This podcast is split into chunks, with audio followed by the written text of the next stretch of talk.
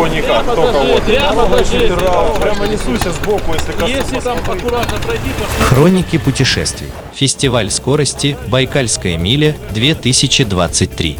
Репортаж с места событий. Вы слушаете Моторадио, с вами Олег Капкаев. Мы, конечно, уже доехали до Байкальской мили, до озера Байкал, но я расскажу вам, как это было. Мы так и валим в один присест из Красноярска. Во всем мчимся, мчимся, но заезжаем в Иркутск. Иркутск – приличный город. Несомненно, приличный город. Более полумиллиона человек, говорят 700 тысяч. Когда-то столица русско-китайской торговли. Купеческий город. До сих пор здесь остались эти купеческие постройки. Каменные постройки. Красиво. Ну и, конечно же, дочь Байкала. Ангара. Туда, где за тучей белеет гора. Туда, где шумит река Ангара. Ну что, Ангара, конечно же, дочь Байкала. И все вокруг Байкала построено и в Иркутске. Здесь вам и отдых, здесь вам и легенды, здесь вам и сказки. И именно из Иркутска гораздо удобнее добираться до Альхона, знакового острова, где проживают шаманы. И тот самый шаман Камень. Правда, сейчас он не очень торчит над водой, потому что после того, как построили ГЭС, все было притоплено. Но он есть, а говорят, в древности, когда-то, шаманы, для того, чтобы выяснить, виноват преступник или нет, подозреваемый, оставляли его на скале. И если он выживал за ночь, то его оправдывали. Но если нет, на нет уже и суда нет. И не только про шаман камень легенды. Легенда даже про саму Ангару и то красиво. Это же дочь Байкала. И старец Байкал призвал богатырей. Енисея, еще был богатырь Иркут.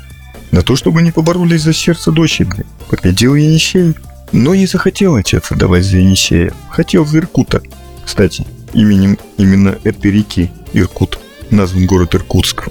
И тогда сестры помогли, размыли берега и убежала Ангара от отца, где она слилась с Енисеем. И так остались они неразлучны. Мы мчимся еще по Иркутской области, но мы приближаемся к Байкалу. Конечно, вот он перевал Култук, и перед нами открывается Байкал. Да, с высоты это выглядит впечатляюще. Голубой лед, белый снег и вдали скалы. Мы огибаем с этой стороны Байкал и въезжаем в Бурятию. Республика Бурятия. Только-только ей исполнилось сто лет. Граница едем. И тут дорога сильно испортилась. Прямо сильно испортилась. Видно, что ее собираются ремонтировать, поэтому асфальт снят и сплошной грунт. Мы скачем по этому грунту, мотоцикл и я. То он меня сбрасывает, то я его удерживаю. И, наконец-то, в какой-то момент отваливается крыло. Не выдерживает такой тряски и грунта наш верный коник. Останавливаемся, прикручиваем хомутами, едем дальше. Наша цель – Улан-Удэ, потому что приходится ехать вокруг. Только летом можно срезать через Тресково переправой или через мост. Но не в этот раз. В Улан-Удэ мы не задерживаемся, проезжаем краем, хотя через город, и мимо красивых датсанов въезжаем на перевал. Серпантин, перевал, темнеет. Все, что нам нравится. Но дорога сухая, по бокам снег, обочины радуют, освещение слабое. Наверное, красоты в темноте мы разглядим плохо. Но наша цель все-таки Байкал уже с этой стороны. По тайге, которая окружает эту дорогу, крутые повороты, и в какой-то момент с обочины из снега выбегают три коровы. Лохматые и очень похожи на быков. Экстренное торможение избежать удалось, но загогулину, которую я выложил на асфальте, она, конечно, впечатляет. Уравновешиваю нерв. Двигаемся дальше.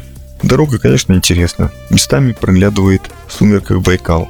Мы едем вдоль Байкала, практически не удаляясь от него. И так, долго или коротко, мы приезжаем к месту нашей дислокации.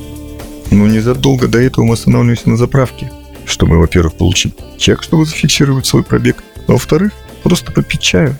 Холодает, и самое неприятное пошел снег. А что может быть лучше для ощущения зимы, но хуже для управления транспортным средством, таким как мотоцикл на дороге, как снег? К нам подходят местные жители, удивляются, разговаривают, угощают, приглашают на рыбалку. Вот что значит гостеприимство бурятского народа. приезжаем на место нашей дислокации. Куматкан. Здесь мы будем жить ближайшие 4 дня. Будем устанавливать рекорды, рыбачить и наслаждаться этим приключением. А что происходит на Байкальской миле, я расскажу вам в следующий раз. И я думаю, что этот рассказ будет очень длинным. Слушайте Моторадио, будьте в движении. С вами был Олег Капкаев. Хроники путешествий.